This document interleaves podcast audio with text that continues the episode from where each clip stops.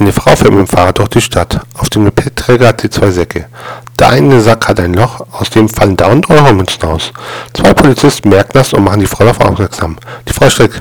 Das muss ich stelle ganzen Weg zurückfahren, die die einsammeln. Moment mal, sagt einer Polizisten. Woher haben Sie das Geld eigentlich? Irgendwo geklaut? Nee, sagt die Frau. Wissen, ich habe einen Schrebergarten direkt neben dem Fußballstadion. Die Leute kommen immer und pinkeln in meinen Garten. Da ich ihm mal mit der Heckenschere hingestellt und gesagt, entweder 2 Euro oder der ganze Sack ist ab. Die Polizisten lachen. Gute Idee, sagt einer. Aber was denn den anderen Sack? Naja, sagt die Frau.